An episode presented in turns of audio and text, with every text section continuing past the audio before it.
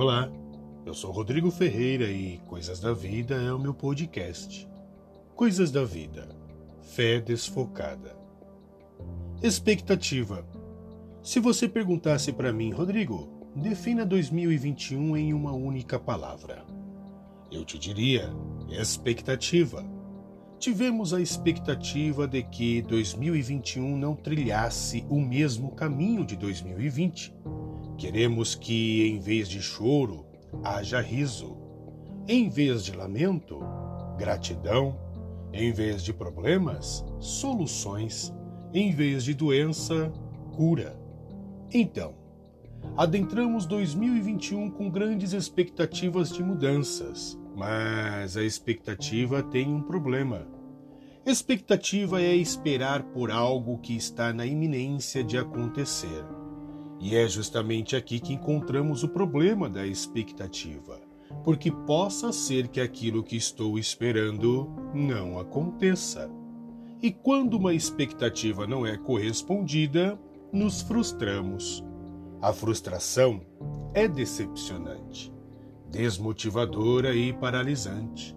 Frustração é o sentimento que emerge quando um sonho, uma vontade, um desejo ou uma expectativa não acontece. Por isso, me decepciono, me desmotivo e posso chegar a parar, porque eu queria tanto, mas não deu. Então também não quero mais nada.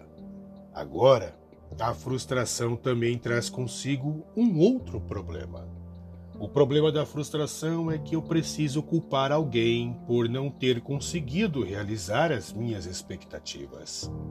E geralmente os culpados são o diabo, o cônjuge, os filhos, o emprego ou a falta do emprego, o sistema, a política e, pasmem, até mesmo Deus. Mas, independentemente de quem é a culpa, se é que tem alguém que seja culpado, a frustração pode me motivar a buscar a Deus. E é aqui que corremos ainda outro perigo. Corremos o risco de buscar a Deus pelos motivos errados. Em outras palavras, nossa fé fica desfocada. Tiramos a fé de Deus e depositamos a nossa fé no que Ele pode me dar ou fazer. Motivação errada é sinônimo de fé desfocada. E me parece que é justamente isso que o escritor do livro de Hebreus está falando. Portanto, como diz o Espírito Santo, se ouvirdes hoje a sua voz, não endureçais os vossos corações, como na provocação no dia da tentação no deserto, onde os vossos pais me tentaram e me provaram, e viram por quarenta anos as minhas obras. Por isso me indignei contra esta geração, e disse: Estes sempre erram em seu coração, e não conheceram os meus caminhos. Assim jurei na minha ira que não entrarão no meu repouso. Vede, irmãos, que nunca haja em qualquer de vós um perverso coração de incredulidade para se apartar do Deus vivo. Antes, exortai-vos uns aos outros todos os dias, durante o tempo que se chama hoje, para que nenhum de vós se endureça pelo engano do pecado. Israel é a nação que está nos primeiros passos de um relacionamento com Deus, mas logo tiram a atenção de Deus da sua companhia, da sua presença e colocam sua fé no que Deus poderia fazer. Eles não buscam mais Deus pessoa, não querem mais passar tempo com Ele, não querem Ele, eles querem o que Deus pode dar, eles querem o que Deus pode fazer, eles transformam Deus em um gênio da lâmpada. Israel transforma Deus companheiro, pessoa, em um ídolo. E o que é um ídolo? É o objeto em que faço as minhas preces, é o objeto pela qual eu me curvo e faço petições e coloco as minhas expectativas. O Pai vê isso e, quem sabe, diz: Eu não sou um ídolo, eu sou teu Deus e Pai. Jesus ensina justamente isso. Não somos órfãos. Temos um Pai de amor que, com amor eterno, nos atraiu. E nossa fé tem que estar no Pai, não no que o Pai pode fazer ou dar. Isso é companheirismo. Isso é estar junto. Isso é relacionamento. Isso é amor incondicional.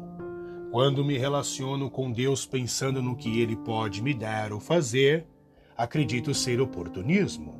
E quando quero tirar proveito de Deus, corro o risco de me tornar incrédulo, porque coloquei o coloquei como ídolo e minha expectativa não foi realizada. Então, aparentemente, Deus não se importa comigo. E se Deus não estava aqui para me abençoar quando eu precisei, Ele não estará aqui para me corrigir quando eu pecar. Então abro a porta do meu velho eu e fico à beira de um abismo. E um abismo chama outro abismo. E quando caímos em si, estamos longe de Deus. Por isso que o escritor de Hebreus ele alerta: ó, oh, ouve a voz do Espírito Santo e tenha cuidado para não desfocar a sua fé. Se você vê um irmão que está desfocando a fé, exorta ele para que ele não tenha um coração perverso e se afaste de Deus. Jesus de Nazaré um dia falou: Na verdade, na verdade vos digo, que me buscais não pelos sinais que vistes, mas porque comestes do pão e vos saciastes. A motivação daquele povo que seguia a Jesus estava errada. Então eu fico me perguntando: é diferente hoje? Hoje, locais religiosos estão lotados de pessoas que conhecem Deus pelo que pode fazer mas nada sabem dele. É mais ou menos assim. E aí, irmão, como você está? Ah, estou muito bem também. Com o pai que eu tenho, eu só posso estar bem. Sério mesmo? Me fala aí do teu pai. Ah, o meu pai é show.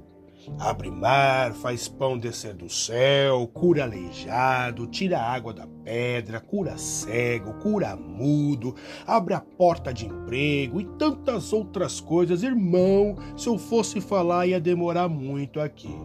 Poxa, teu pai é top mesmo, hein? Mas fala aí, o que deixa o teu pai feliz? Qual é o padrão moral do seu pai? o que ele gosta de comer, qual é a cor preferida dele.